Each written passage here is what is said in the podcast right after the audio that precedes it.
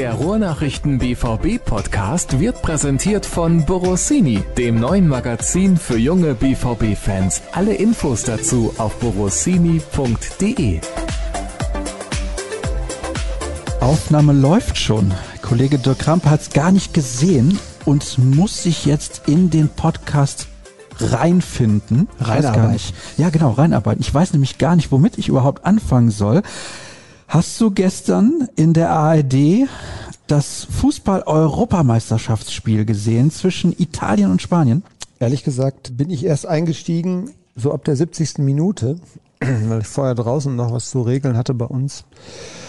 Und habe mich dann ein bisschen geärgert, weil es war ein schönes Spiel. Ne? Soll ja insgesamt ein gutes Spiel dann auch gewesen Ja, sein. so War- bis zur 70., 80. war es Da wurde es dann schlechter. Ja, genau. Nein, ich fand, es war sehr intensiv. Also das, wenn man das jetzt hier mal kurz sagen darf, das, äh, da lagen schon, finde ich, ja, was heißt Welten, aber das Tempo der deutschen Mannschaft habe ich in diesen Achtelfinals, also mal zwei gesehen und Viertelfinals und Halbfinals. Da war schon mehr Feuer irgendwie drin und ich weiß nicht, ob die deutsche Mannschaft dieses Feuer hätte gehen können. Hätte sie mit einem anderen Trainer. Ja, das ist ja deine Meinung. Deine nicht? Ja, ach, ja, natürlich war es jetzt absolut an der Zeit, dass äh, ein Wechsel kommt und man hätte ihn vielleicht auch vor drei Jahren schon machen äh, müssen. ähm, aber ich finde trotzdem immer, dass man die Verantwortung nicht immer nur da abladen darf, sondern ja, auf dem Platz standen dann eben auch äh, Standen. Das ist das richtige ist Wort. Das richtige Wort, Ja. ja. Da standen dann eben auch welche, die es nicht besser gemacht haben.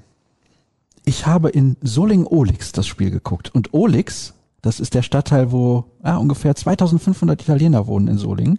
Solingen hat deutschlandweit prozentual gesehen die drittmeisten Italiener in Deutschland. Also hat die nicht, sondern die leben da. So ist Also es so richtig. eine Art Little Italy. Ja, da gibt's auch eine Kneipe, die heißt Italia 90. Ich nehme an, gegründet 1990, ich weiß es nicht, oder aufgemacht, besser gesagt. Und natürlich auch den ein oder anderen Laden, wo man italienische Leckereien essen kann und auch ein bisschen was trinken. Da war gestern richtig tolle Stimmung, muss ich sagen. Corona aktuell herrscht da jetzt nicht mehr vor. Also das kann ich sagen, Inzidenz anscheinend null. Das, das ist ja nicht nur dort so. Also wenn ich gesehen habe, wie viele Zuschauer in diesem Stadion waren, also in England scheint das auch nicht mehr stattzufinden, Corona, auch wenn Super Thema übrigens. Super Ja. Thema, Dirk. Gut, dass du das anbringst. Also ich eigentlich, aber gut, dass du es anbringst. Aki Watzke hat gesagt, ja, also letzte Woche auf der Pressekonferenz schon, wenn wir nicht bald wieder volle Stadien haben, dann hat der Virus uns besiegt. So fasse ich das jetzt mal zusammen. Wäre ein bisschen blöd.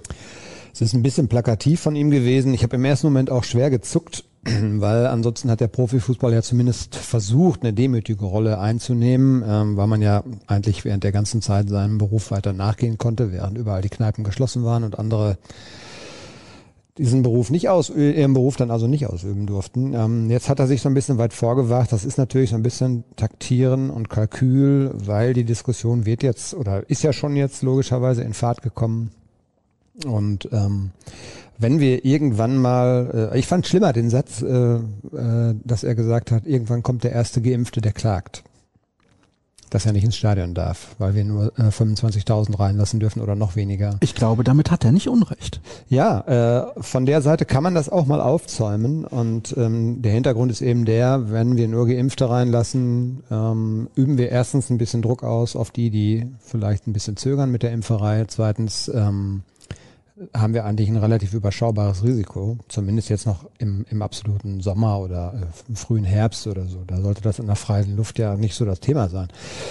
Also die Diskussion wird logischerweise an Fahrt aufnehmen und tut sie gerade schon. Und ähm, jetzt haben sie ja gestern die Senatschef der Länder, glaube ich, haben sich ja geeinigt auf eine äh, Auslastung von maximal 50 Prozent, aber gedeckelt bei 25.000. Auch da ist Watzke dann einer, der sagt, ja, wir könnten natürlich logischerweise annähernd 40 reinlassen bei 50 Prozent Auslastung.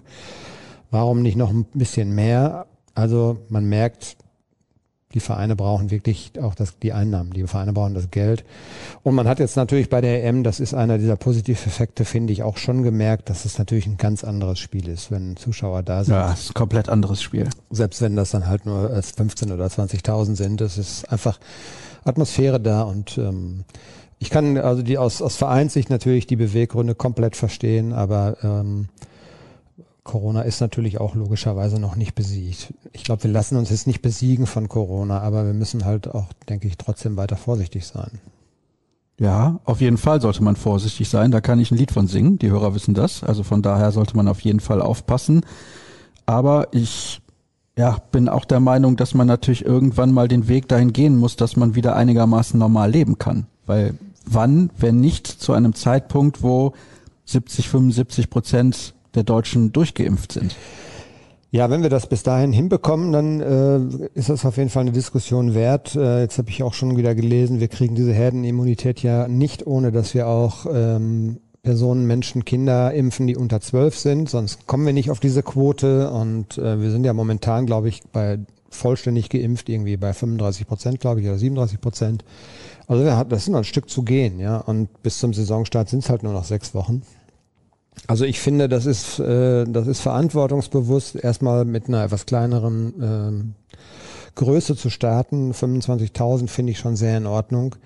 Und ähm, wichtig wäre, dass man guckt, dass man auch in der Lage ist, nachzuvollziehen, gibt es tatsächlich durch äh, diesen Stadionbesuch Infektionen? Ist er damit in Zusammenhang, ist eine Infektion damit in Zusammenhang zu bringen? Wenn wir sowas dann auch ausschließen können, wenn wir da belastbare Daten haben, kann man später natürlich auch mal sagen, komm, jetzt erhöhen wir nochmal um 5000 und gehen Schritt für Schritt weiter.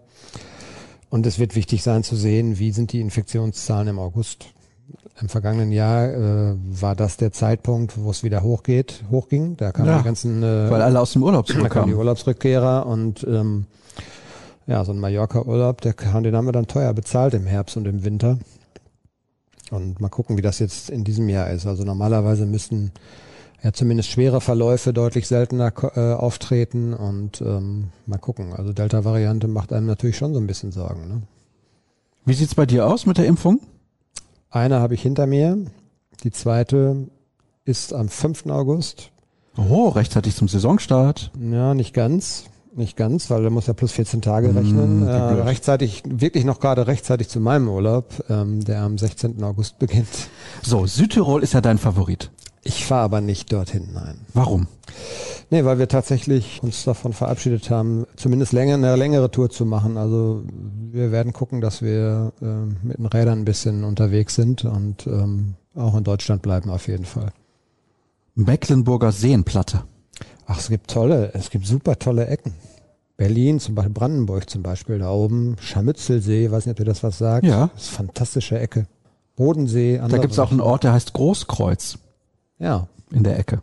Kennst du? Es gibt in Niedersachsen einen Ort, der heißt Bockhorn. Gibt auch andere Orte. Es Wer gab kennt- jetzt wer kennt in Herbert Österreich einen Ort, der hat sich umbenannt. Ja. Ja, aber ich habe vergessen, wie der hieß. Ist auch egal. Okay. Vielleicht fällt's mir bis zum Ende der Sendung wieder ein. War auf jeden Fall sehr lustig und anrüchig. Also von daher. Also mal gucken, wie das so weitergeht. Ähm, Das mit der Impferei bringt jetzt für das Trainingslager in der Schweiz einige Probleme mit sich, weil Borussia Dortmund natürlich auch GGG äh, so ein bisschen äh, plakatiert hat und äh, von den Journalisten auch haben möchte. Und sprich, wir müssen also gucken, wo wir testen können. Und in der Schweiz ist es ein bisschen anders als hier bei uns in Deutschland. Zum einen äh, kostet das deutlich mehr. Hier sind ja Schnelltests sogar kostenlos. Äh, zum anderen ähm, muss man immer Termine buchen und die sind ruckzuck ausverkauft, beziehungsweise äh, dann eben vergeben. Und das ist nicht so, dass dann, also hier gehe ich ja her und registriere mich für ein äh, Testzentrum an meinem Ort und kann dann beliebig hingehen in der Regel. So geht das bei den meisten. Da brauchst du also einen Termin.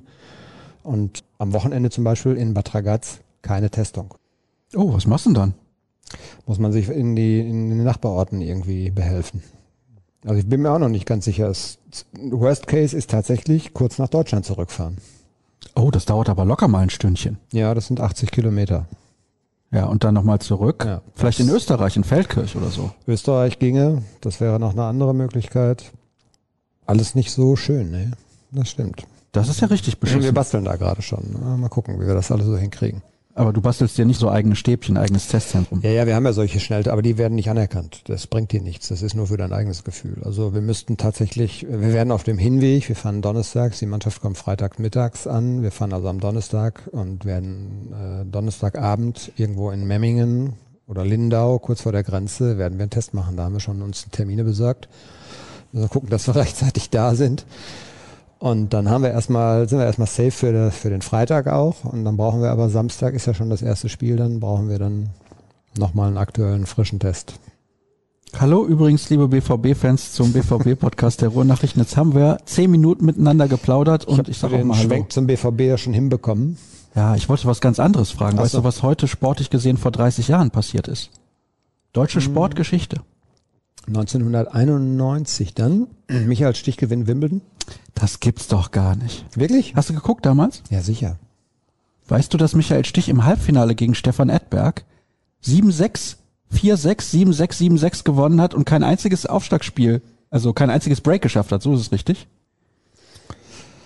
Ja, er war ja nicht so, äh, Boris war ja damals schon so dieser, dieser charismatische Typ, einfach weil er dann ja auch immer, äh, der war ja dieser kühle Elmshorner, glaube ich, ne? Er kommt Ja. aus Elmshorn. Elmshorn, Pinneberg und so. Pinneberg, ja. Aber es war schon, ja, das war, damals war ja Tennis mega populär, auch wegen, ähm, wegen Becker und Graf logischerweise. Wir hatten auch Anke Huber und so. Also wir hatten schon damals einige in der Weltspitze. Und da habe ich auch viel geguckt. Damals auf RTL mit Gerd Schipanski. Ja. Guter Reporter. Ja, ist leider vor einiger Zeit verstorben, aber war wirklich ein sensationeller Reporter. Du guckst, so wusstest du gar nicht. Dass der tot ist? Mhm. Nee, das wusste ich wirklich nicht. Ja, ist vielleicht zwei, drei Jahre her. Ich kann mich nicht genau erinnern. Das Kuriose war ja, dass der Stuhlschiedsrichter damals gesagt hat, Game Set and Match Becker. Bisschen blöd gelaufen für Michael Stich. Gewinnt einmal Wimbledon. Hat er ihm trotzdem die Hand gegeben? Ich weiß es nicht mehr. Ja, ich kann mich daran auch nicht erinnern. Ich weiß aber, Michael Stich hat ja dann hinterher nochmal im Doppel mit John McEnroe auch noch Wimbledon gewonnen. Das fand ich auch sehr legendär. Da gab es ja noch diesen Court hinter dem Center Court, diesen Friedhof der Stars, hat man ja immer gesagt, wo einige sehr gute Spieler regelmäßig ausgeschieden sind. Aber wir wollen nicht allzu sehr abdriften. Das war zwei Minuten abdriften, das muss reichen. Wir haben nämlich viele Hörerfragen. Habe ich getwittert? Ja, wir schreiben wieder, nee, wir schreiben ist ja falsch. Wir sprechen wieder über den BVB. Zack, wieder 30 Hörerfragen. Wollen wir uns nicht drüber Was habt ihr beschweren? denn letzte Woche im Podcast gemacht? Worüber habt ihr dann da gesprochen? Über die Nationalmannschaft Ich oder? weiß gar nicht, wer letzte Woche im Podcast mit dabei war. Klavi. Ist ja kein Wunder, dass ich den Inhalt komplett verdrängt habe. Würden Kritiker jetzt sagen. Das würde ich nie sagen. Vorbereitung auf die neue Saison gestartet ist meine erste Notiz. Wie war's denn letzte Woche?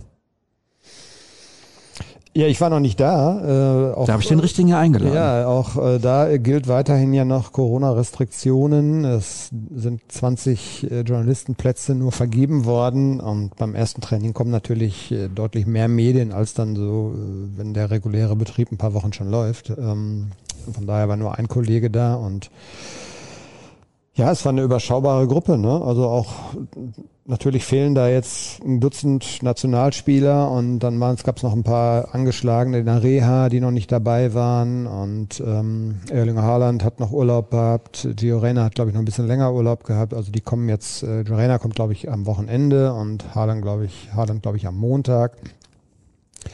Von daher so von den bekannten Gesichtern, man hat natürlich dann Marco Reus gesehen, man hat Julian Brandt gesehen und äh, Roman Bürki war da. Aber ansonsten auch einige so ein bisschen unbekannte Gesichter. Ähm, Namdi Collins hat mittrainiert und ähm, U23-Spieler, ja, Tigges war da, Knauf war da und solche Leute. Also es wird eine sehr, sehr äh, schwierige Vorbereitung. Man kennt das eigentlich in Dortmund ja schon. Ähm, Rose kennt es auch aus Gladbach. Ich weiß nicht, ob es damals äh, oder da so extrem war, dass da so viele Nationalspieler nicht da waren. Aber bevor er also eigentlich den Kern der Mannschaft zusammen hat, wo man jetzt sagen würde, da sind die meisten Stammspieler da und ähm, mit denen arbeite ich dann an dem, äh, an den Vorstellungen, die ich vom Fußball habe. Da, da werden wir noch zwei Wochen warten müssen und dann ist Bad Ragaz und ich glaube, dieses Trainingslager, dem kommt eine richtig äh, dicke Bedeutung zu, weil da hat er dann seine Mannschaft endlich komplett, weitgehend komplett. Und da muss natürlich dann viel passieren, gerade in dem technisch-taktischen Bereich, äh, weil er, denke ich mal, ein bisschen auch was anderes probieren wird und ein bisschen anders spielen lassen möchte. Nico Schulz war auch mit dabei und saß länger auf dem Rasen zusammen mit Marco Rose. Was denkst du war Inhalt dieser Unterhaltung? Also ich kann mir gut vorstellen, dass Rose natürlich wissen wollte, wie sieht's aus, äh, trägst du dich mit Abwanderungsgedanken und wenn ja, ähm, gibt es Anfragen, muss ich mich da auf irgendwas einstellen, dass solche solche Themen werden das gewesen sein und natürlich, äh, solange du hier bist, äh, bist du für mich äh, bist du für mich ein äh, vollwertiges Kadermitglied und du wirst eine reguläre Chance bekommen, wie alle anderen auch. Das wird, glaube ich, so kurz zusammengefasst der Tenor gewesen sein. Ich weiß nicht, vielleicht hat er ihm auch ganz klar gesagt, du, ich plan mit dir nicht, seh zu, dass du einen Verein bringst. Auch möglich. Wir waren leider nicht dabei. Ich hätte mir ein Richtmikro gewünscht ähm, für so einen Fall, dass man mal hört, was da gesagt wird. Das würde mich auch mal interessieren. Ja, das fände ich total spannend, mhm. sowas mal mitzubekommen. Wird natürlich nie passieren, aber tja, da müssen wir wohl noch ein bisschen warten. Transferfenster ist noch ein wenig offen und natürlich gibt es auch Gerüchte, dass es einen Nachfolger gibt. Auf seiner Position kommen wir später zu, Marcel Halstenberg von RB Leipzig. Er wird auf jeden Fall nicht nach vorne rücken und Jaden Sancho ersetzen. Mittlerweile wissen wir das, es ist ein paar Tage her, aber seitdem gab es keinen Podcast. Kam am gleichen Tag, glaube ich, oder einen Tag später die Meldung, natürlich, für uns mit der Aufzeichnung ein bisschen unglücklich gelaufen, aber gibt uns die Chance, auch da ein wenig in die Tiefe zu gehen, weil wir jetzt ein paar mehr Informationen auch haben über mögliche Nachfolger und so weiter und so fort. Also, Sancho wird zu Manchester United wechseln. Ich find's schade. Ich weiß auch nicht, ob er da sportlich so viel besser aufgehoben ist. Erstaunlicherweise hat er dann direkt gespielt von Anfang an für England gegen die Ukraine, nachdem der Wechsel quasi so gut wie feststand. Das hat mich auch gewundert. Also ne, vielleicht sagt Gareth Southgate, ja, ich, nee, ich lasse jetzt keinen spielen, der da in Deutschland irgendwo spielt. Keine Ahnung. Dortmund, was ist das eigentlich für ein Verein? Naja, du spielst bei mir nicht. Und dann, ja, hat er ihn dann doch gebracht. Ja, ja, der Wechsel kommt nicht überraschend. Ähm, man konnte jetzt tatsächlich damit rechnen und alle Welt hat sich auch darauf eingestellt, würde ich mal sagen. Also auch Borussia Dortmund ist darauf vorbereitet gewesen, dass es in diesem Jahr klappen könnte. Ähm, leider merkt man auch da die Auswirkungen von Corona. Also statt 120 werden es dann nur 85. Es gibt verschiedene Berichte aus England, nachdem es die fixe Summe sein soll. Wir haben so gehört, dass es noch ein paar Bonuszahlungen geben könnte. Und ähm, ich finde es auch schade, muss ich sagen. Ich äh, glaube, dass dieser Spieler deutlich fehlen wird, mit seiner Art natürlich. Er war eigentlich in diesem Kader bislang fast der einzige richtig gute 1 gegen 1 Spieler, der ähm, gedribbelt hat, der mit Tempo auch auf den Gegenspieler zugegangen hat, damit Lücken gerissen hat. Und ähm, gerade so seine Rückrunde hat ja viel von dem wieder gehabt, was wir so von ihm kannten. Hinrunde war sehr durchwachsen. Und von daher wird er auf jeden Fall, das wird ein dicker Verlust werden. Und mal gucken, ähm, gibt ja verschiedene Alternativen, die so thematisiert werden. Man muss erstmal abwarten. Das Problem ist ja, man kann erst dann einholen, wenn Geld fließt. Geld fließt aber erst, wenn der Transfer perfekt ist. Dazu muss Jaden Sancho die sportmedizinische Untersuchung machen. Die wird er, denke ich mal, frühestens Anfang kommender Woche machen können. Ähm, gut, wenn England natürlich heute ausscheiden sollte vielleicht dann auch schon jetzt am Wochenende, aber das hängt natürlich alles davon ab, wenn dann der Transfer wirklich perfekt ist und wenn dann die erste Rate womöglich, es soll ja angeblich auch ein Ratenmodell geben, wenn dann die erste Rate fließt, kann Borussia Dortmund sicherlich äh, den Plan aktivieren, den sie in der Tasche und in der Schublade haben werden. Und dann mal sehen. Ja, wenn man dann einen neuen Mann hat, ob der dann nun Malen heißt oder Madueke, ähm, das wissen wir im Augenblick noch nicht und ähm, wie schnell der dann integriert werden kann. Bevor wir aber in die Zukunft schauen, würde ich gerne mit dir noch in die Vergangenheit blicken. Wie bewertest du denn die Zeit von Jaden Sancho bei Borussia Dortmund? Mal abgesehen natürlich von einem ersten halben oder ganzen Jahr auch, dass er gebraucht hat, um sich hier einzufinden. Aber ich meine, das war schon ein herausragend guter Spieler. Der wird eine große Zukunft auch noch vor sich haben, gar keine Frage. Ich glaube, seine Zeit bei Borussia Dortmund ist einfach mit einer glatten Eins zu bewerten. Absolute Erfolgsgeschichte für beide Parteien, würde ich sagen. Er hat, glaube ich, genau den richtigen Schritt gemacht, weil er hat einen Verein gefunden, wo er Vertrauen gekriegt hat. Man hat, glaube ich, ich erinnere mich damals daran, da durften wir auch noch ein bisschen öfter Training gucken du hast im Training damals sehr, sehr schnell gesehen, dass das ein richtig guter Fußballer ist. Aber der war damals ja auch noch keine 18, als er kam, glaube ich. Der wurde dann ein paar Monate später, glaube ich, erst 18. Du brauchst einfach ein bisschen Zeit, dich zu gewöhnen. Der war in der, in der, in der zweiten Saison war der im Prinzip sofort Stammspieler und sofort auch ein wichtiger äh, Teil dieser Mannschaft. Ja, und er hat eine super Entwicklung genommen. Ne? Yusuf Favre hat immer gesagt, ja, wenn er ein Superstar werden will, dann muss er noch ein bisschen äh, mehr professionell arbeiten. Also natürlich nicht verschlafen. Es gab ja so ein paar Geschichten auch mal mit ihm, ne, wenn Friseurbesuche dann wichtiger waren als äh, Champions League Vorbereitung am Abend vor dem Spiel. Sowas muss er vielleicht noch abstimmen, äh, abstellen, dann kann er, glaube ich, wirklich ein ganz großer werden. Aber er hat natürlich ein herausragendes Talent. Er ist, glaube ich, immer noch nicht fertig so als Spieler. Also da wird auch noch ein bisschen was kommen an Entwicklung.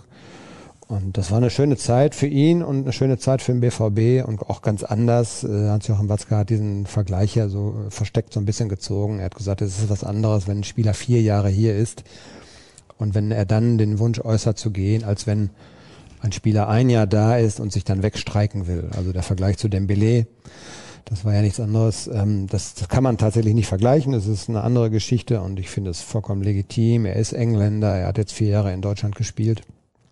Er möchte gerne wieder nach Hause und möchte gerne in der Premier League spielen. Das wollen viele andere auch. Kann man nachvollziehen und es wird dem BVB ja nun auch versüßt. Er hat acht Millionen gekostet, man bekommt das Zehnfache. Das ist kein geschlechtes Geschäft. Kein geschlechtes Geschäft? Sch schlechtes Geschäft, genau. Ich wollte schon sagen. 15 Prozent muss man aber leider abdrücken. Ja, nicht nur das, das ist ja immer so dieser Trugschluss, liest man dann ja auch immer, jetzt haben wir 85 Millionen, jetzt können wir ja beide aus Eindhoven holen und dann noch vielleicht einen Innenverteidiger oder einen Außenverteidiger, was wir alles noch so brauchen in Dortmund. Die 85 Millionen kann Dortmund natürlich nicht ausgeben. So ehrlich muss man sein, 15 Prozent hast du gesagt, gehen noch an Manchester als Ausbildungsentschädigung. Ähm, da sind wir dann schon mal bei deutlich unter 80 und dann gibt's noch die Steuer. Ähm, Borussia Dortmund hat ja in der Ad-Hoc-Mitteilung auch den wirtschaftlichen Einfluss sozusagen dieses Geschäfts äh, klar kommuniziert, also 56 Millionen als Bilanzergebnis schlagen da zu Buche. Da sind wir dann bei 30 Millionen Abzug. Das ist viel, aber für diese 56 Millionen könnte man wahrscheinlich doch zwei Spieler aus Eindhoven holen. Ja, wenn Manchester United das auf einen Schlag bezahlen würde.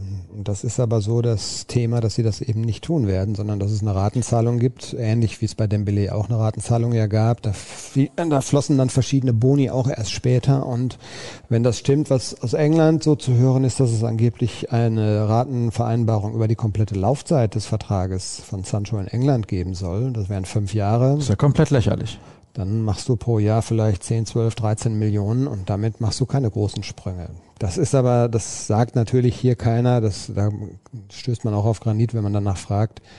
Ähm, das, das bestätigt einem keiner. Aber also die Tatsache ist auf jeden Fall, dass selbst wenn jetzt als Beispiel, äh, selbst wenn jetzt schon gleich 40 Millionen fließen, wird man diese 40 Millionen auch nicht komplett reinvestieren, weil man hat einen riesen Verlust gemacht, 75 Millionen Euro und das darf man einfach auch nicht beiseite wischen. Der wird also zum, zum, zum Teil auch in so eine Art Bilanzausgleich was reinfließen. Und ähm, ich glaube, wenn man einen guten Sancho-Ersatz bekommt, dann ist schon die Grenze fast erreicht. Ich habe den Überblick jetzt nicht auf alle Hörerfragen. Ich denke aber, dazu wird es noch welche geben. Deswegen gehen wir da jetzt auch nicht in die Tiefe. Fakt ist jedenfalls, dass diese Gelder nicht in die Gehaltserhöhung von Moderhut fließen. Der muss ein bisschen weniger auf sein Sparkonto einzahlen demnächst oder kann.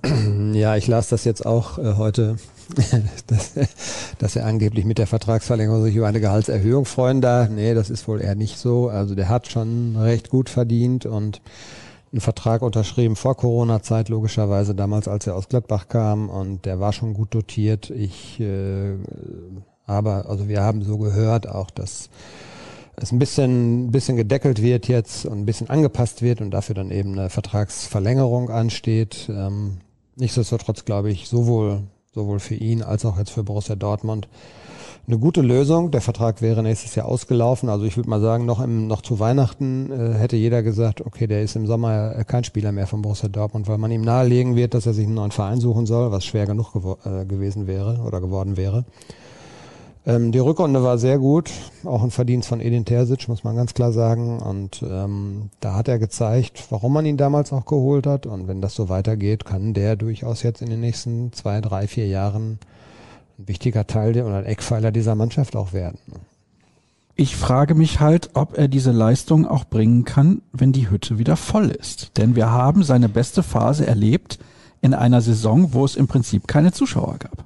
Das haben wir übrigens damals schon bei dem einen Derby auch gesehen. mhm. als die Saison davor ohne Zuschauer zu Ende gespielt wurde, mhm. hat er direkt super gespielt. Ja. Kein Druck, Moda Hut blüht völlig auf.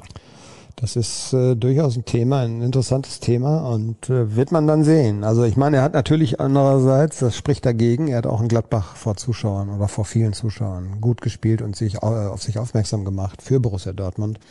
Da hat er es gekonnt. Ich würde also jetzt nicht sagen, dass, äh, dass der nur gut spielen kann, wenn keine Zuschauer da sind, weil er ansonsten zu viel Druck verspürt. Die haben natürlich schon irgendwo auch gelernt, mit diesem Druck zu leben. Aber äh, die, das Zusammenspiel ist ein bisschen auffällig, da hast du vollkommen recht. Und jetzt werden ja am Anfang erstmal nur sehr wenige Zuschauer da sein. Ähm, vielleicht erleichtert ihm das wieder die Umstellung. Ich hoffe nicht, dass das, was du damit ja auch ausdrücken willst, dass das dann tatsächlich so zutreffen wird, nämlich dass er dann wieder in alte Muster verfällt. Also er war so ein kleines Nervenbündel. Ich glaube aber, der kam damals ja auch, wie alt war der damals? 21, 22, das darf man nicht vergessen. Und äh, da ist Borussia Dortmund dann eben nochmal eine andere Dimension als dann auch Borussia Mönchengladbach. Auch was die öffentliche Betrachtungsweise angeht, äh, steht er viel, viel mehr im Fokus. Und ähm, auch dadurch, dass er natürlich eine gewisse Ablöse gekostet hat und einen gewissen Verdienst auch hat, das ist natürlich auch eine Geschichte, die zwar für ihn schön irgendwo ist, aber die auch Druck aufbaut, weil natürlich die Erwartungshaltung riesengroß ist von allen Parteien, die da drauf gucken. Und ähm, mal schauen. Also ich mag ihn als Typ, er ist ja, äh, der ist ja immer sehr offen und lustig und ehrlich und ähm, von daher würde ich ihm jetzt wünschen, dass er diesen Kurs da weitergehen kann. Die Association Sportive Monaco hat sich jetzt dagegen entschieden, Roman Bürki zu verpflichten. Habe ich das richtig mitbekommen? Ja, das könnte jetzt tatsächlich noch eine Sache werden, die sich ein bisschen hinzieht. Äh, Marseille war ein Thema, die haben auch einen anderen Torwart verpflichtet. Ähm, es gibt natürlich dann immer so Dominoeffekte. Also wenn Marseille dann einen Torwart aus Rom holt, braucht Rom einen Torwart. Äh, Lille soll angeblich auch noch eine Nummer eins suchen. Die Hoffnung ist noch groß in Dortmund oder bei Borussia Dortmund, dass es einen Markt für diesen Torwart gibt und dass man Roman Bürki am äh, spätestens am Ende der Transferperiode dann auch nicht mehr im Kader haben wird. Ansonsten wäre das schon eine heikle Geschichte. Das muss man ganz klar sagen. Dann hat man drei Torhüter, die alle eigentlich den Anspruch hätten zu spielen. Äh, Marco Rosa hat sich schon festgelegt, dass Kobel auf jeden Fall die Nummer eins werden wird. Äh, und dann das Vertrauen erstmal bekommt. Und Marvin Hitz hat gespielt, ist jetzt auch wieder fit, ähm, ist als Nummer zwei auserkoren, sprich für Roman Bürki bliebe die Tribüne. Dieses Szenario vermag ich mir jetzt noch nicht vorstellen, das wünsche ich ihm eigentlich auch nicht, weil das, was bringt ihm das? Also das äh, wird natürlich trotzdem sein, sein Vertrag läuft ja ganz normal, aber ähm, das bringt ihm natürlich auch sportlich überhaupt nichts. Das will er, glaube ich, auch nicht. Also der wäre schon froh, wenn er was findet. Lille ist eine interessante Option. Die haben, glaube ich, ihre Nummer eins an den AC Milan verloren. Von daher brauchen die auch wieder einen Torhüter. Donnarumma, der Torhüter der italienischen Nationalmannschaft, geht wahrscheinlich zu PSG. Richtig, den ich richtig schlecht fand übrigens gestern. Ja, fandst du gestern schlecht? Ja, der hat ja viel zu, also was hat er denn da gemacht? Der ist da rumgeflogen. Einmal ist er da kurz vor Schluss, als das 1-1 gefallen war, ist er da an, dem, an der Flanke vorbeigesegelt. Dann hat er mit dem Ball am Fuß zwei, dreimal so lange gewartet, bis fast ein Stürmer drauf war auf ihm. Weil das kann. Ja, da hat das, das sah aber sehr, sehr riskant aus. Allgemein waren die Italiener, du hast ja die ersten 70 Minuten leider nicht gesehen, weil du irgendwo im Garten rumhingst, wahrscheinlich eingepennt. Die Italiener waren nervös, muss man schon sagen. Ich fand die Spanier auch stärker. Also ja, Spanien hat sehr stark gespielt. Ja. Gut, wir schweifen ab. Ja, wir schweifen ab. Dann können wir direkt zu den Hörerfragen kommen. Das ist ungefähr genau das Gleiche. Rose und Watzke redeten davon, Lösungen in der Pipeline zu haben für einen etwaigen Sancho-Nachfolger. Warum tut sich dort noch nicht so viel? Hast du ja eben schon erklärt, weil noch keine Kohle aus Manchester geflossen ist. Ja, also ich glaube schon, dass äh, ähm, also Dortmund ist in Vor Vorleistung gegangen, was Kobel angeht. Man hat 15 Millionen ja schon in die Hand genommen und noch 5 Millionen für den Trainer selbst. Also 20 Millionen sind schon mal geflossen, ohne dass es äh, nennenswerte Gegenleistungen damals gab. Jetzt ist ja mittlerweile zum Beispiel Balerdi verkauft. Und äh, ich glaube, die Summe für Toljan müsste auch geflossen sein jetzt. Ähm, und es gibt noch ein bisschen für Gomez der nach Anderlecht geht. Also und für Isaac? Für Isaac hat man, da hat man die, diese Rückkaufoption sich rauskaufen lassen sozusagen. Also ein bisschen Einnahmen hat es jetzt mittlerweile auch gegeben. Äh, aber man guckt, glaube ich, jetzt tatsächlich, äh, zumal äh, ich glaube, beide potenziellen Nachfolgekandidaten gerade im Urlaub noch sind. Zumindest äh, Malen ist ja, glaube ich, gerade auf Ibiza, habe ich gesehen. Das weiß man ja heute immer so schön, wenn man einfach nur mal ein bisschen auf Instagram guckt. Ja, äh, ich glaube schon, dass das Fahrt aufnehmen wird, sobald jetzt die Euro vorbei ist. Und es wird jetzt nicht unbedingt so sein, dass man warten muss, bis Sancho äh, den Medizincheck äh, bestanden hat. Ich glaube auch nicht, dass es da Zweifel dran gibt, dass das passieren wird. Aber man äh, hat, glaube ich, da alles oder sehr viel vorbereitet. Der Boulevard berichtet, dass Sabitzer von RB Leipzig für 20 Millionen Euro zu haben ist. Wäre er nicht die bessere Wahl im Mittelfeld als Delaney?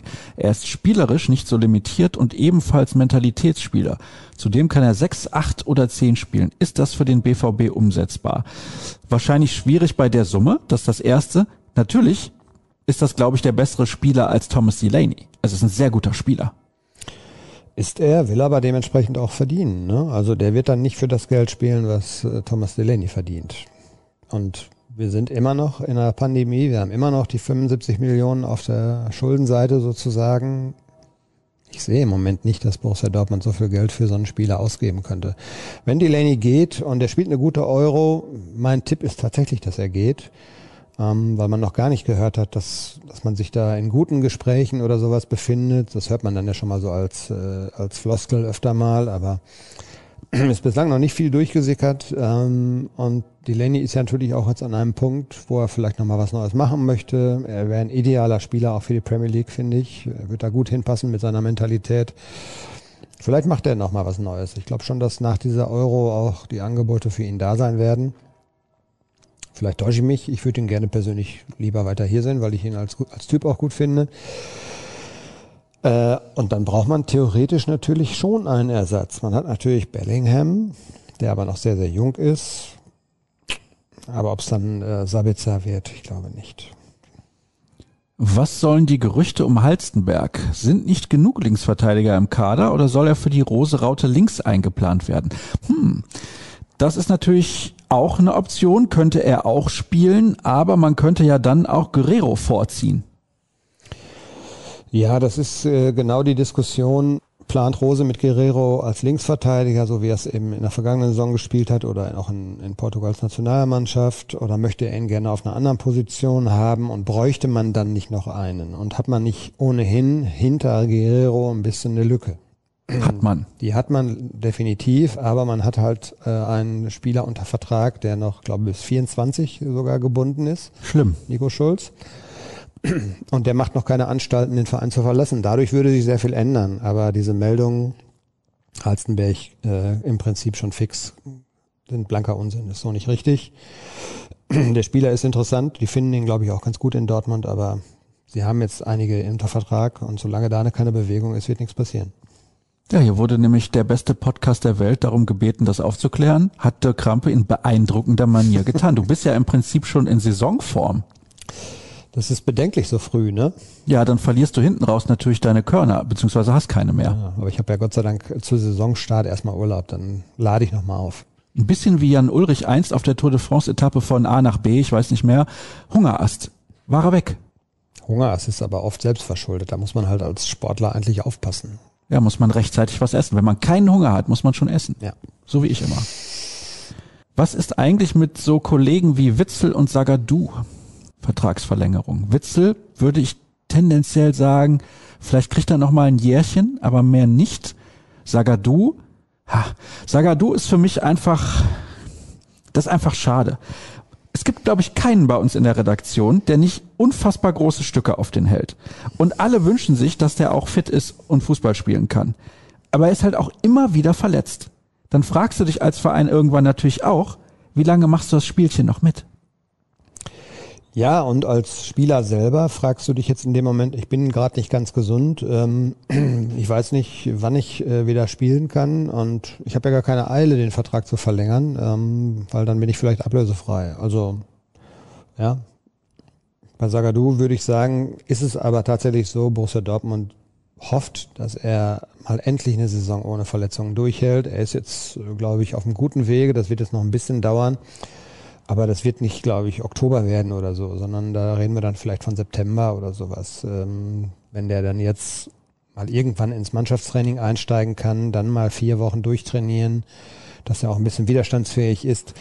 Ich glaube schon, dass er dann, dass wir den im Herbst noch dann äh, im Frühherbst dann auch irgendwann schon sehen werden und alle hoffen, dass er relativ äh, beschwerdefrei dann eben durch die Saison durchkommt. Das wäre ihm zu wünschen und ich glaube, man möchte dann auch mit ihm verlängern, dass da im Moment keine Gespräche stattfinden, wo noch nicht mal klar ist, wann ist er wieder so weit. Das ist logisch. Bei Witzel ist es eine ganz andere Geschichte. Der ist jetzt über 30. Ich glaube, ähm, ich weiß nicht, ob der noch einen Plan hat, vielleicht nochmal, ja, der hat ja schon an exotischen Orten gespielt. Also Vielleicht will er nochmal nach Amerika oder sowas, keine hm. Ahnung. Ähm, Könnte sein. Ich glaube nicht, dass der Vertrag ähm, jetzt irgendwann verlängert werden wird, äh, wobei er bei der, Euro, bei der Euro ja erstaunlich guten Eindruck gemacht hat und auch alle überrascht hat, dass er ja nicht so schnell Das ist wieder, unfassbar. Ja, dass er so schnell wieder fit wird. Ich, das ist super, muss man wirklich sagen. Aber was Thema Vertragsverlängerung angeht, ich glaube, da hat man keine Eile. Wenn man dann im, äh, in der Rückrunde feststellt, ja, der hilft uns immer noch und äh, der hat auch noch Bock, ein Jahr hier zu spielen. Dann ist das, glaube ich, auch ein kurzer Dienstweg bei ihm, ähm, weil der fühlt sich hier, glaube ich, auch durchaus wohl. Wenn man dann sagt, okay, es deutet sich jetzt an, dass es vielleicht ein bisschen schwieriger werden würde, ziehen wir einen sauberen Schlussstrich, dann macht er vielleicht nochmal irgendwo was anderes. Das wird aber, glaube ich, jetzt nicht im August, September entschieden werden müssen, also eher dann im Frühjahr. Und ja, zum Thema Comeback also ähm, ich habe mit Michael Zorc gesprochen und der hat auch gesagt, wir waren sehr, sehr überrascht. Dann waren die natürlich am Anfang auch erstmal ein bisschen skeptisch, weil die haben natürlich auch Sorge gehabt äh, von, einer, von einer erneuten Verletzung.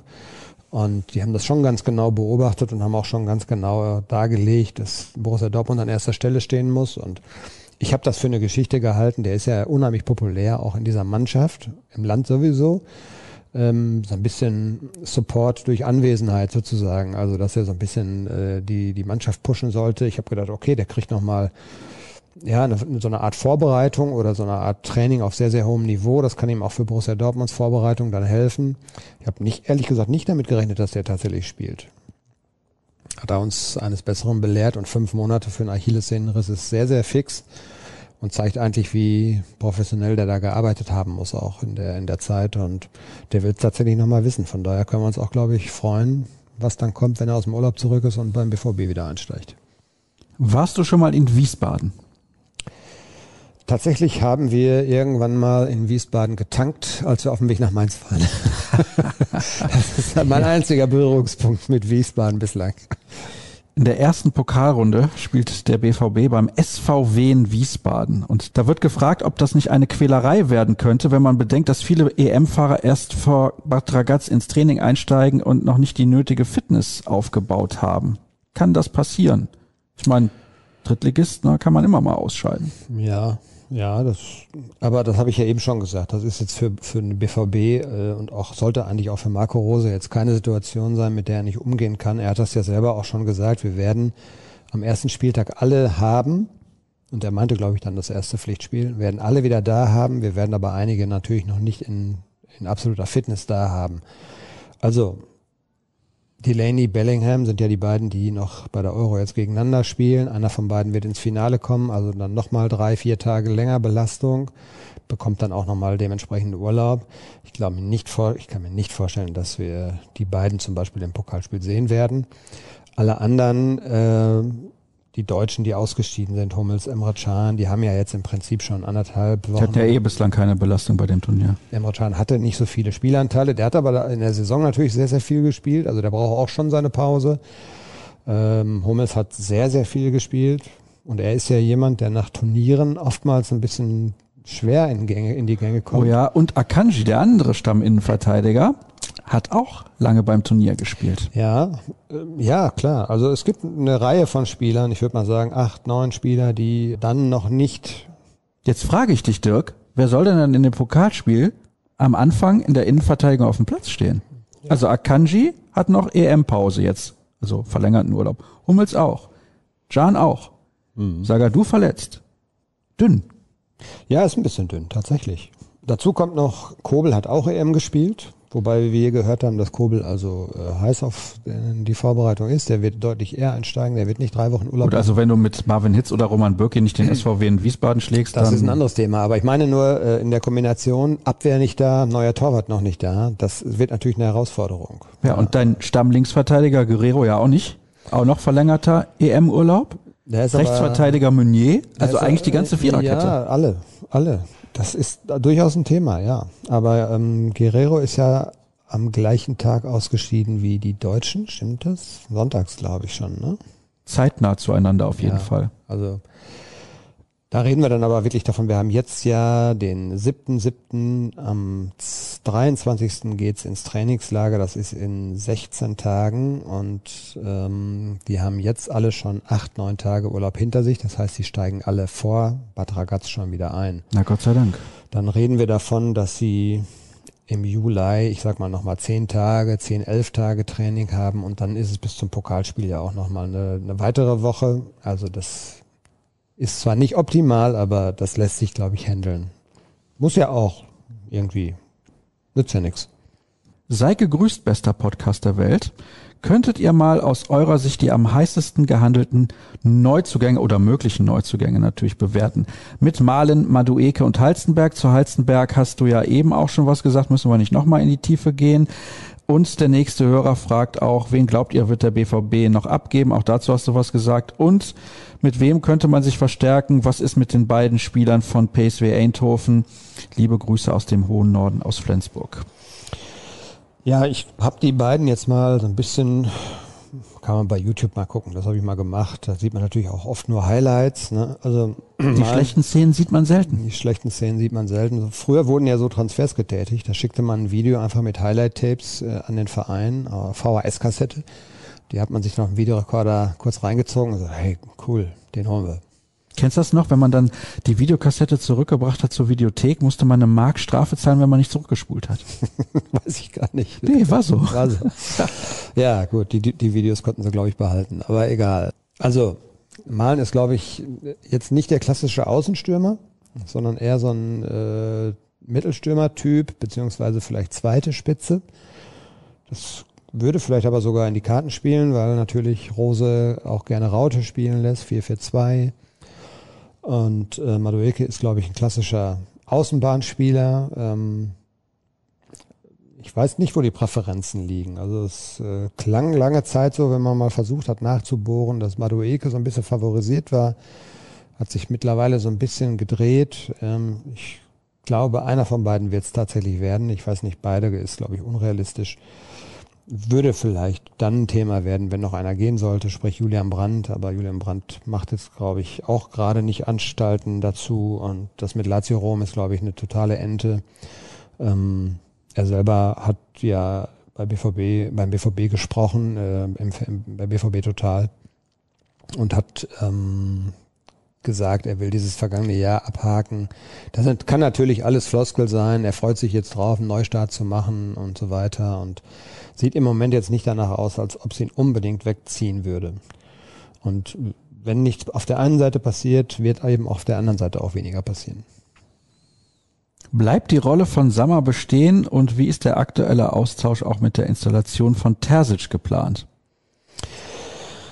Sammers Rolle ist eine spannende Frage, haben wir noch nicht thematisiert äh, gegenüber dem Verein. Ich sehe jetzt aber nicht, dass sich an der Rolle groß was ändern sollte. Terzic Rolle wird natürlich deutlich aufgewertet. Da ist ja auch klar kommuniziert worden, dass ähm, er sozusagen mit am Tisch sitzen soll in den Elefantenrunden und auch in Direktorenkonferenzen und wenn die sportliche sportliche Führung ähm, ja Planungsentscheidungen trifft und bespricht, dann soll er mit dabei sein. Das macht ja auch vollkommen Sinn. Das ist ja schließlich auch ein, ein Teil seines neuen Jobs.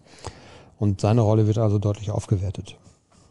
Wann wird die neue Tonnendachhalle auf dem Trainingsgelände gebaut? Was für Nutzungsmöglichkeiten haben die Profis beziehungsweise das Trainerteam dort? Gute Frage. Kann ich leider nicht äh, schlüssig beantworten. Also Trainingsmöglichkeiten, das ist ja ein Ding, äh, was praktisch einen kompletten Fußballplatz unter sich hat. Also das soll natürlich schon dann bei, bei richtig schlechtem Wetter dafür sorgen, dass man trotzdem äh, vernünftig und ohne eben allzu großes Verletzungsrisiko äh, trainieren kann. Das, äh, so ist ja der Plan. Ich weiß nicht, ob durch Corona die Umsetzung sich jetzt verzögert. Müssten wir mal nachhören. Super Podcast und das Dream Team am Mikrofon. Aber zu einem Team gehören ja immer mindestens zwei, Dirk. Ja. Vielleicht das Albtraum-Team. Ich weiß es nicht. Könnt ihr ein Danke wenig das über das Scouting-System beim BVB erzählen? Wie groß ist es überhaupt? Wie bekommen die Scouts Informationen, dass ein Talent irgendwo bereit für den BVB ist? Das ist tatsächlich interessant. Das ist interessant, aber gleichzeitig ein hochsensibles Thema. Da äh, betreten wir einen hochsensiblen Bereich, äh, wo Borussia Dortmund überhaupt Bitte, nicht trau dich rein. Ja, ich traue mich, würde mich gerne reintrauen, aber die sind sowas von zugeknöpft, wenn man da mal äh, versucht, in die Tiefe zu gehen. Also klar ist, dass sie jetzt im Laufe der vergangenen zehn Jahre dieses System sehr, sehr stark ausgebaut haben. Das ist natürlich auch eine finanzielle Geschichte, das muss man ja mal ganz klar sagen, wenn du mehrere Posten über Europa verteilt hast, wo dann Mitarbeiter von dir sitzen, das sind dann meistens Freiberufliche, die dann in äh, irgendwelchen unteren Ligen oder in Jugendligen vor allen Dingen natürlich ähm, sich tummeln und gucken, was laufen da für Spieler rum. Und ähm, das wird dann gesammelt und ähm, dann geht's nach Dortmund und da wird man dann ja, dann kommt, glaube ich, so eine nächste Stufe, wo man äh, sich mal so ein bisschen äh, schlau macht über diese Spieler. Dann fährt aus Dortmund auch dann mal äh, vielleicht mal ein Scout rüber und guckt sich einen Spieler an. Und wenn man dann immer noch überzeugt ist, kommt in Stufe drei, vier, fünf irgendwann Michael Zorc oder Sebastian Kehl dann demnächst äh, ins, ins Spiel. Und auch die gucken sich dann, glaube ich, die richtig guten Kandidaten auch mal persönlich an. Aber wie gesagt, das ist ein, ein großes Netz an ähm, oft ehemaligen Spielern oder zum oder Trainern, die ähm, irgendwo ihre Base haben, ihren Standort haben und dann dort den Markt sozusagen scannen und beobachten und das machen, glaube ich, mittlerweile alle Vereine so. Dortmund hat einen äh, Chef-Scout, Markus Pilawa, der ist sozusagen der verlängerte Arm von Michael Zorg, ähm, der steuert das so ein bisschen, denke ich mal, dieses ganze System. Bei ihm läuft dann viel zusammen als erstes und dann gibt's halt immer so Vorsichtungen und ähm, wenn man dann nach auch persönlichen Beobachtungen eben der Meinung ist, da ist tatsächlich ein Spieler. Das war bei Bellingham, glaube ich, den hat man, glaube ich, zweieinhalb Jahre beobachtet. Mit 15 schon. Hat immer wieder geguckt, immer wieder nochmal hingefahren, auch selber geschaut und ähm, irgendwann war man überzeugt, ja, und dann schaltet man Michael Zorc ein und dann guckt er sich den auch nochmal an. Und ähm, also sobald das bei ihm auf dem Tisch landet, glaube ich, ist der Prozess schon sehr weit fortgeschritten. Da kommen dann nur die, die Leute wirklich äh, auf seinen Schreibtisch, die ähm, wirklich ernsthaftes Interesse auch hervorrufen und die eine Perspektive haben. Bei Vertragsverhandlungen heißt es oft, Details sind noch zu klären. Um was geht es da genau neben Gehalt und Laufzeit? Vielleicht könnt ihr das am aktuellen Beispiel Dahut etwas beleuchten. Liebe Grüße von einem Hörer seit Folge 1. Na, dann grüßen wir mal zurück. Da sind wir auch im nächsten hochsensiblen Bereich. Auch das wird natürlich äh, nicht verraten, was da alles drin steht. Man weiß, dass diese Verträge tatsächlich recht dick sogar manchmal sind. Das sind dann 20, 25 Seiten. Ich frage mich auch, was da drin steht. Da geht's dann um Punktprämien, da geht's dann um ähm, ja ganz andere Geschichten, zum Beispiel die Verpflichtung zu Sponsorenterminen, solche Sachen. Sowas wird alles haargenau äh, detailliert besprochen. Äh, wie oft muss der Spieler bereit sein, vor irgendwelchen Sponsoren, bei, bei, bei Sponsoren-Events da zu sein? Wie oft muss er bereit sein, für das vereinseigene TV Rede und Antwort zu stehen. Also ich glaube, dass da viele Details geklärt werden, die äh, weit weg sind vom reinen, der kriegt äh, 20.000 Euro im Monat oder 200.000 Euro im Monat Grundgehalt und 3.000 Euro pro Punkt. Das geht dann weit darüber hinaus. Da steht ganz viel drin. Und das ist äh, tatsächlich Juristerei auch. Äh, da haben dann beide Parteien ähm, dann auch immer den, den berechtigten Anspruch, sich das ganz genau durchzulesen und zu prüfen. Und deshalb dauert das dann manchmal so lange. In deinen Vertragsverhandlungen mit Lensing Media wirst du da in Zukunft einbauen, maximal zehnmal pro Saison im Podcast zu Gast zu sein? Als ich letzte Mal mit Lensing Media verhandelt habe, da gab's noch, da gab's, gab's noch keine Podcasts, Podcast, ne? Nee, gab's noch nicht. War blöd gelaufen, ne? Ja, aber das sind so Sachen, äh, das sind natürlich auch ich sag mal als Beispiel, ähm, Dortmund hat Ausrüster Puma, viele Spieler haben Privatverträge mit Adidas. Das beißt sich natürlich. Wie gehen wir damit um? Solche Geschichten. Ja, das äh, darf der Spieler dann bei öffentlichen Auftritten, muss er dann die BVB-Kleidung tragen. Ja, sollte er eigentlich, würde ich mal sagen. Ja, man hat ja damals bei Mario Götze, was war das für ein Aufschrei, als Mario Götze zu Bayern München kam und hatte, glaube ich, ein Nike-Shirt an oder so. Ja, das war aber auch selten dämlich.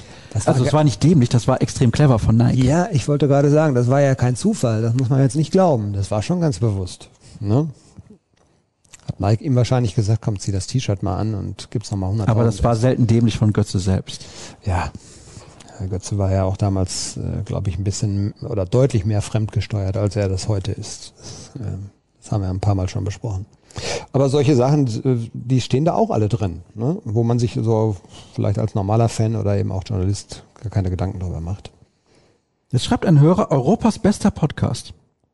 Habe ich eine Rückfrage. Warum nicht der Weltbeste? Was fehlt uns? Was denkst du? Prominenz? Ich weiß nicht. Vielleicht nochmal so. Prominenz? Prominente Gäste? Ich weiß es nicht. Sollen wir mal Schweinsteiger einladen? Ja. Ich weiß nicht, ob der so viel zu sagen hat wie die Redakteure hier immer.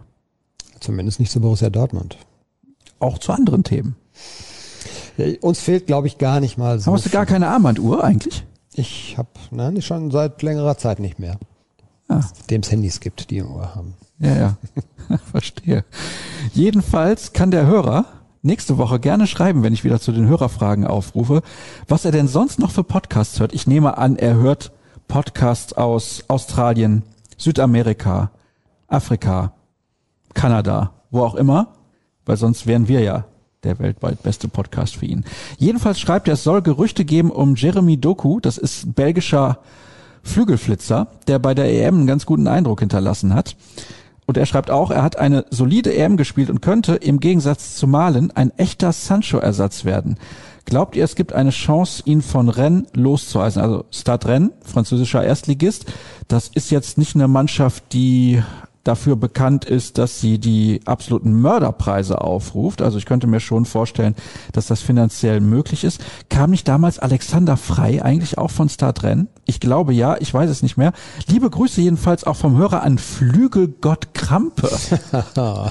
In Anführungsstrichen. In Anführungsstrichen. Ich bin gestern, kann ich mal kurz erzählen, äh, bin ich tatsächlich immer wieder, also ich jogge jetzt mit, äh, relativ regelmäßig letzte Zeit, aber dann sah ich das Ziel schon vor Augen und habe dann nochmal richtig angezogen und habe nur gedacht, boah, verdammt nochmal, ey, wie hast du das eigentlich früher gemacht, als ich noch sowas ähnliches war wie ein Flügelgott? Äh, ich habe mich übrigens nie so bezeichnet, ne? aber ich war mal, war halt mal schnell, ne? aber das ist lange her. Hast aber kein Piano gespielt? Nein. Schlechter Wortwitz. Ja, ganz schlecht. Ähm, was war die Frage? Ach so, äh, mit Jeremy Doku. Ja, das haben wir auch schon ein paar Mal gesagt. Es gibt nicht nur den Plan A und B.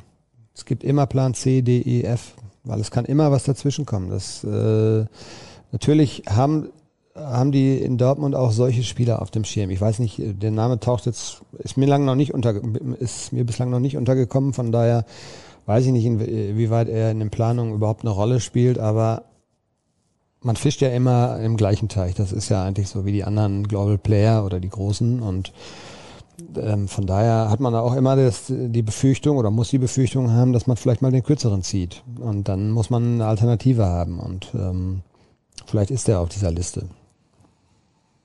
Ich glaube, dass tatsächlich äh, Plan A und B aus Eindhoven kommen wird. Ich hatte wieder einen schlechten Wortwitz im Kopf.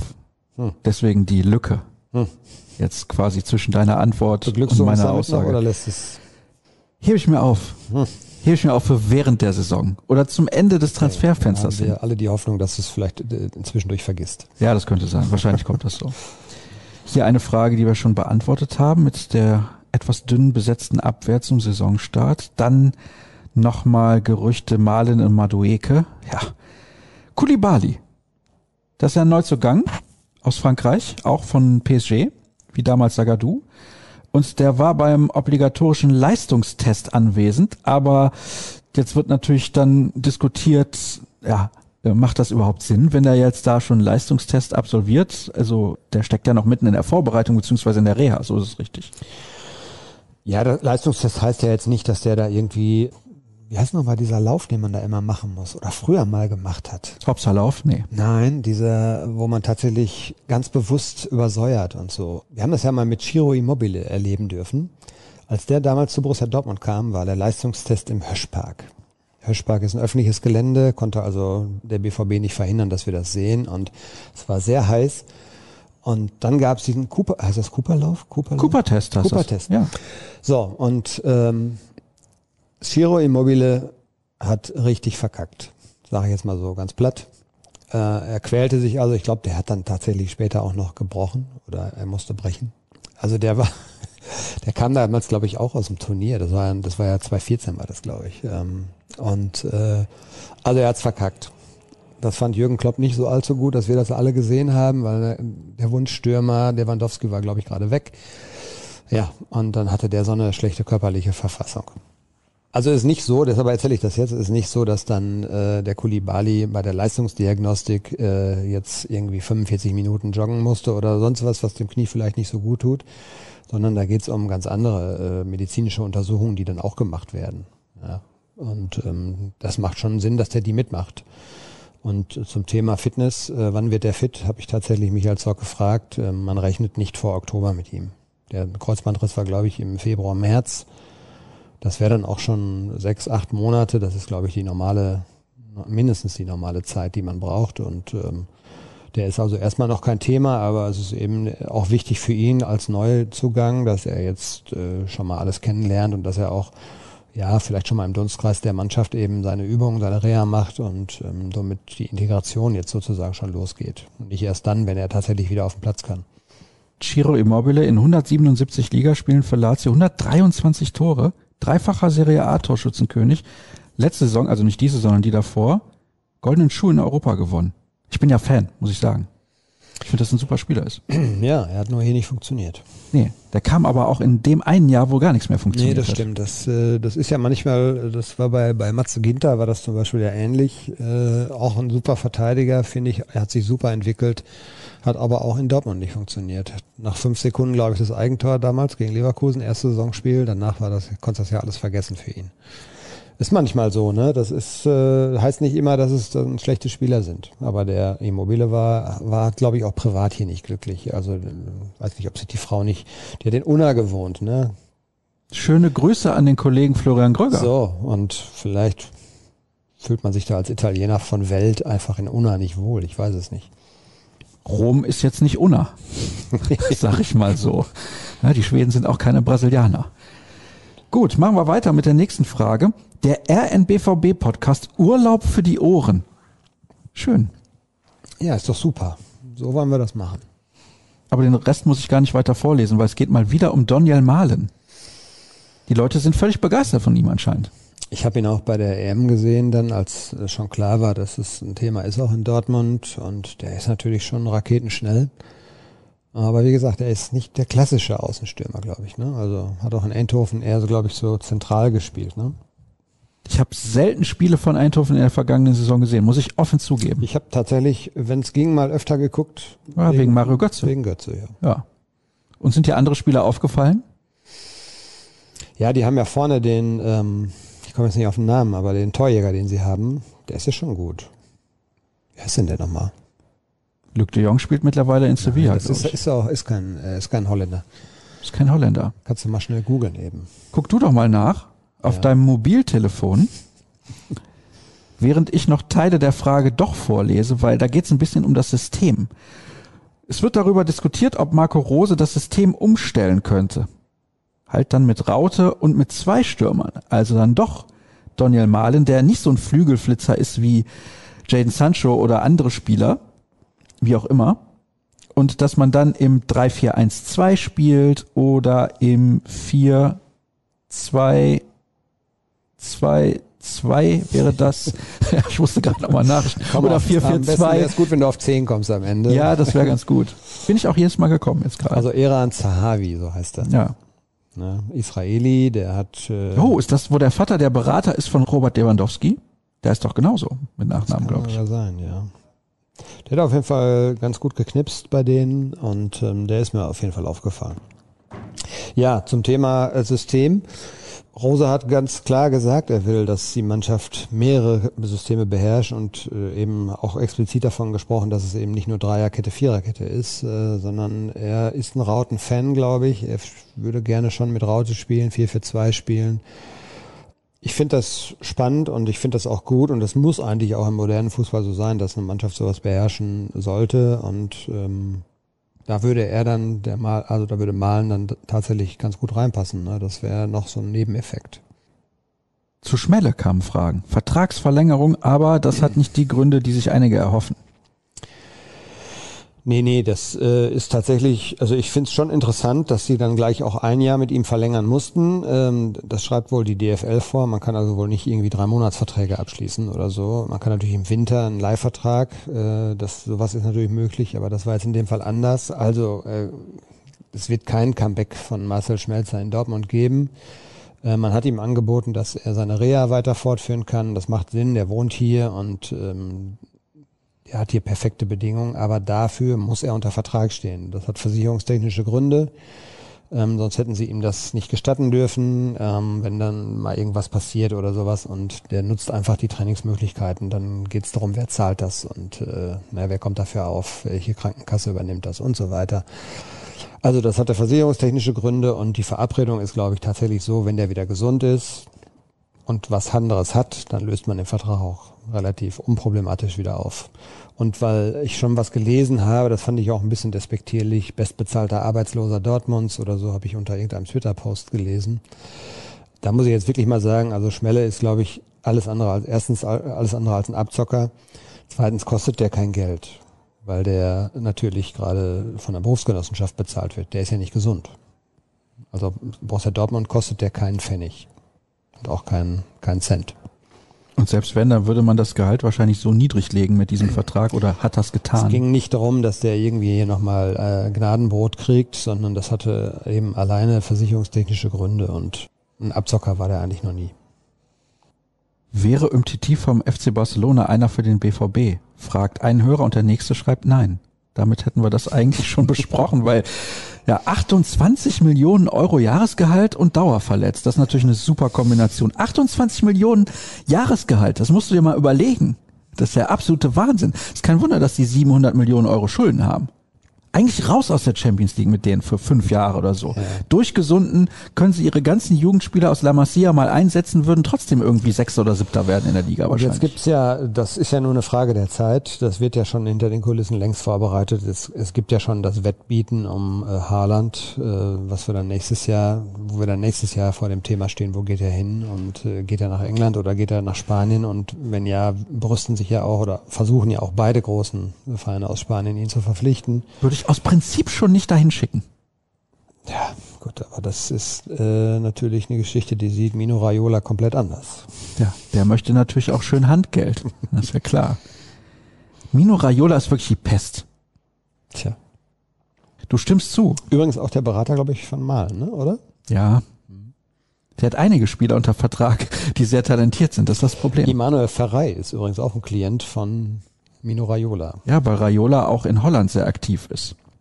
Wollte nur sagen, dass er nicht, also der hat nicht nur fertige, der hat nicht nur fertige Top-Spieler auf allerhöchstem Niveau, sondern der nee. guckt natürlich auch ein bisschen tiefer noch, ne? Ja, der ist ja mit Ibrahimovic durchgestartet. Das ist ja, ja sein Klient seit ja, vielen, ja, vielen genau. Jahren. Und der hat auch immer ganz gut verdient, behaupte ich mal. Für den besten Podcast der Welt habe ich zwei Fragen. Ah, das ist schon mal ein guter Einstieg. Das ist schon mal ein wirklich guter Einstieg. Wie ist der Plan bei Kulibali, Collins und Bino Gittens? Erstmal U19, vielleicht U23 oder direkt zur Profimannschaft? Finde ich sehr spannend. In dem Zusammenhang super, dass die U23 in die dritte Liga aufgestiegen ist. Da kann man solche Spieler wunderbar mal ausprobieren, denn die haben ja Qualität. Ja, also Kulibali, wenn er fit ist, wird, glaube ich, direkt bei den Profis landen. Ähm, Bino Gittens ist noch jünger, ähm, Collins hat noch gewisse Defizite. Für die sind das, also für die beiden ist es, glaube ich, wirklich wichtig, dass sie äh, regelmäßig spielen. Und ob das dann U19 oder U23 ist, muss man dann, glaube ich, auch mal sehen. Aber die werden regelmäßig schon auch, ohne dass man das manchmal mitbekommt, dann mal mittrainieren. Das ist so das übliche Prozedere, wie man die ranführt. Ja, dass sie also relativ regelmäßig schon mal so mittrainieren weil davon lernen die natürlich auch eine ganze Menge. Aber die müssen spielen und ähm, wenn sie in der dritten Liga spielen, du hast es gesagt, dadurch, dass der BVB 2 aufgestiegen ist, ist es für viele Spieler, glaube ich, eine perfekte Plattform. Da ist schon richtig, das ist richtig, wie hat äh, einer das letztens gesagt, das ist richtiger Männerfußball da, da geht's also auch ordentlich zur Sache und ähm, da können die viel mitnehmen. Ja, und ähm, wenn sie dann dazu eben noch ähm, die Trainingseinheiten mit der Profimannschaft noch dazu haben, ist das, glaube ich, eine perfekte Kombination. Kann Brandt nächste Saison eine wichtige Rolle einnehmen? Ich hoffe es. Ich hoffe es wirklich. Also es würde mich freuen für den Jungen. Äh, ich glaube, der muss wirklich frei im Kopf sein und ähm, das ist die große Frage, kann er das nach der vergangenen Saison? Ist es dann so einfach zu sagen, ich hake das jetzt ab und will da auch nicht mehr drüber reden, das fängt jetzt für mich alles von vorne an und neu an. Aber man hat es bei Meunier gesehen, der hat eine sehr ordentliche EM gespielt, finde ich. Da war so ein, vielleicht braucht der Brand auch sowas dann einfach mal. Der hat ja dann, als er reinkam im allerersten Spiel, äh, ich glaube gegen Russland war es, hat, hat er das Tor sofort gemacht und das ein, ein weiteres Tor noch vorbereitet. Und danach lief die EM für ihn und danach hast du gesagt, hey, ist das jetzt der gleiche Spieler, der bei Borussia Dortmund einen Fehlpass nach dem anderen gespielt hat und taktisch so dermaßen neben der Kappe war. Ähm, also die Hoffnung ist groß, dass äh, sowohl Meunier äh, als auch eben Brandt nochmal deutlichen Gang zulegen. Bei Brandt wird es allerhöchste Zeit, weil es schon die dritte Saison ist. Ähm, bei Meunier würde ich immer noch sagen, okay, du kommst äh, neu in eine Mannschaft rein und dann läuft es irgendwie für dich nicht, dann kann es schon mal ein schlechtes Jahr geben, aber Brandt hat halt schon zwei Jahre jetzt auch hinter sich. Aber alle haben damals gesagt, und da bleibe ich ja auch bei, boah, Superspieler, wird in Dortmund richtig aufblühen, wird ein, ist eine gute Verstärkung. Hat bislang nicht funktioniert, ist sehr, sehr schade. Würde mich freuen, wenn er es nochmal zeigen kann. Eine Frage zur Zuschauerauslastung beziehungsweise zur Stadionauslastung, die haben wir schon beantwortet. Wie ist eigentlich das fußballerische Niveau der Europameisterschaft im Vergleich zum Clubfußball einzuschätzen? Hätte der BVB, der ja das ganze Jahr mit der Mannschaft trainiert, eine Chance, das Finale zu erreichen? Nein. Warum nicht? Glaube ich nicht. Also ich finde, das äh, Niveau ab Achtelfinale war schon gut. Und zwar richtig gut. Wenn ich, wenn ich so an diese Spiele äh, Schweiz-Dänemark, die dann irgendwie, war das nicht Schweiz-Dänemark, die dann 3-1 zurück, 1-3 zurücklagen, dann noch 3-3, ähm, wo also unglaublich intensiv Fußball gespielt äh, wurde. Das alles vor dem Hintergrund, dass die alle Spieler natürlich eine ewig lange Saison oder intensive Saison jetzt in den Knochen haben. Ich fand das Niveau in äh, vielen K.O.-Spielen gut. Und äh, die Halb das Halbfinale jetzt ähm, Italien-Spanien fand ich auch sehr intensiv, sehr gut. Und ich finde schon den Unterschied auch zum deutschen Auftreten, den hat man da ganz klar gesehen. Ich glaube nicht, dass wir in der Lage gewesen wären, dieses Tempo so mitzugehen, was ich teilweise gesehen habe. Und ähm, von daher würde es auch, glaube ich, für Borussia Dortmund schwer werden, äh, auf diesem Niveau das Finale zu erreichen. Da reden wir dann ja wirklich über die besten europäischen Mannschaften, in denen Spieler äh, vereint sind, die in allen möglichen Top-Ligen spielen. Also ich glaube, das Niveau ist dann schon noch ein bisschen anders. Ähm, und von daher, Gruppenphase war jetzt auch viele langweilige Spiele, finde ich. Und man hat sowieso in diesem Jahr den Zugang nicht so richtig zu diesem Turnier bekommen. Aber die K.O.-Phase fand ich in Ordnung.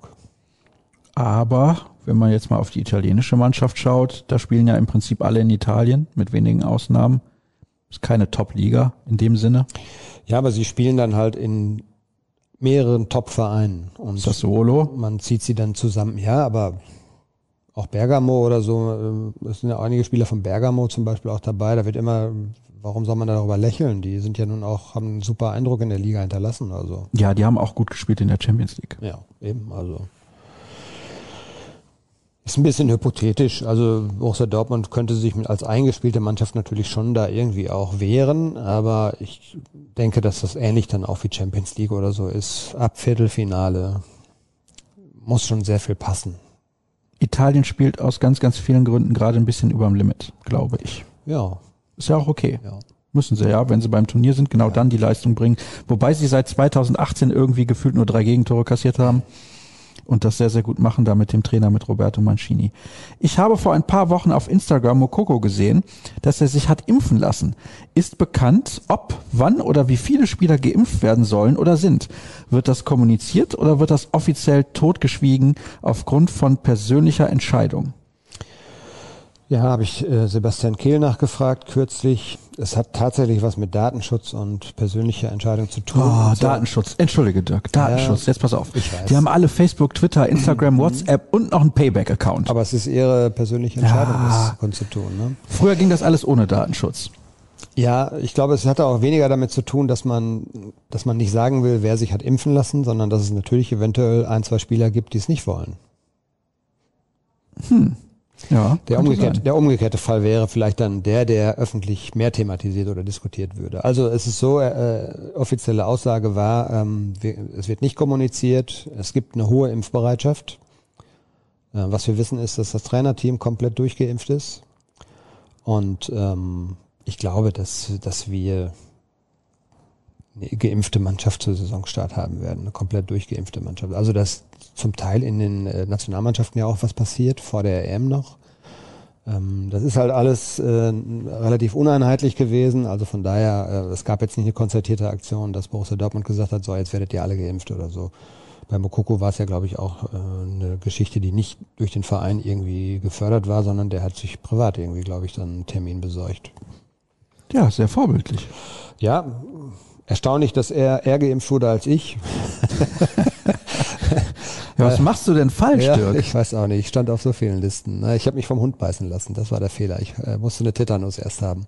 Hm, Dann das hat kann ja das wohl nicht dein Ernst Dann hat sein. sich das verzögert. Ja, das, äh, ich hatte tatsächlich wegen des Hundebisses war ich beim Arzt und der sagte zu mir, du kannst jetzt, äh, wenn du möchtest, kannst du geimpft werden, aber wir müssen erstmal deinen Tetanus auffrischen. Und dann äh, war zwei Wochen Impfpause. Wie heißt dein Hund? Mein Hund hat mich nicht gebissen, das war ein Ah. Fremder. Oh, wie ist das denn passiert?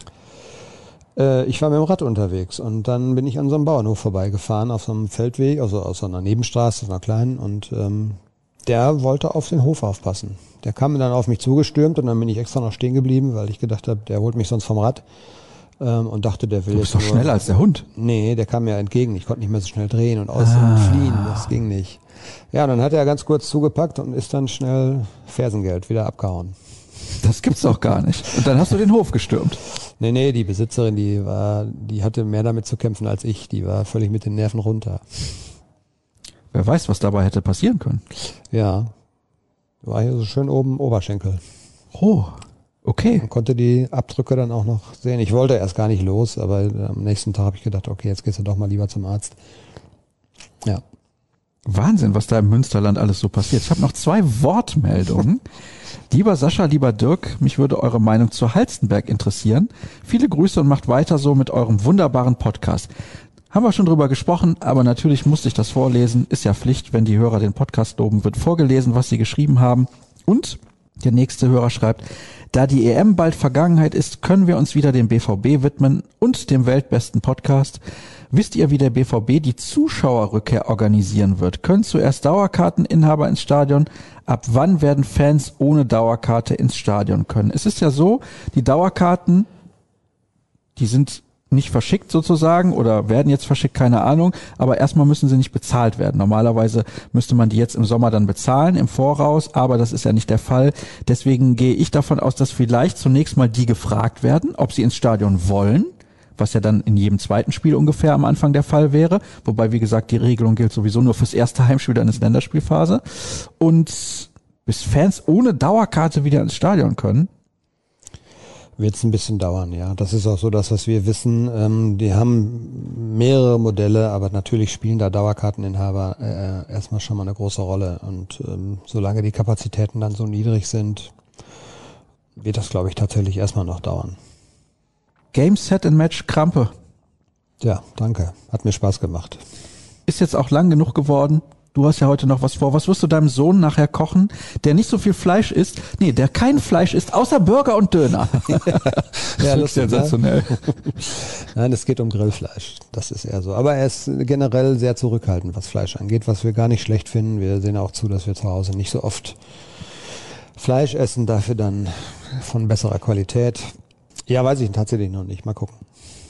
Marvin Hoffmann hat in unserer Videokonferenz am Vormittag Sudels vorgeschlagen. Da haben wir erstmal alle gedacht, was ist denn mit dem los? Kannst du bitte erklären, was sind Sudels? Ich kannte das tatsächlich nicht. Er hat mir ja gesagt, irgendwie äh, gebratene Zucchini oder sowas, ne? Ja, genau. Als. Nudelersatz sozusagen. Ja, genau. Für weniger Kohlenhydrate. Hört sich gar nicht so unlecker an, muss ich sagen. Also Darauf erstmal eine Spaghetti Bollo jetzt gleich in der Ja. Mittagspause. Dirk, vielen Dank. Alle weiteren Informationen gibt's auf ruhrnachrichten.de, Twitter at rnbvb, at Dirk Krampe und at Sascha Staat. Dirk hört ihr dann das nächste Mal direkt aus Bad Ragaz zugeschaltet. Ansonsten wünsche ich euch eine schöne Woche und in der nächsten Woche hören wir uns dann wieder. Bis dann. Tschüss.